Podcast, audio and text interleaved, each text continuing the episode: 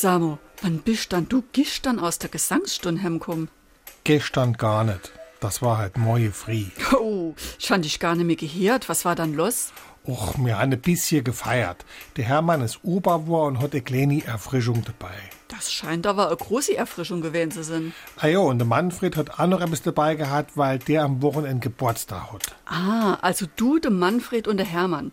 Dann ist klar, dass das länger dauert. Ah jo, und der Richard und der Werner. Also die üblichen Verdächtige. SR3. Warum wir so reden. Wie man schwätze.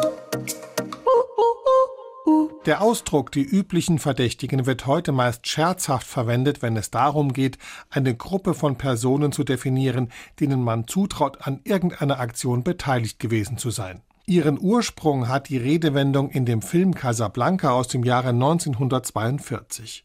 Ganz am Ende erschießt der Barbesitzer Rick Blaine, gespielt von Humphrey Bogart, den Nazi Major Strasser.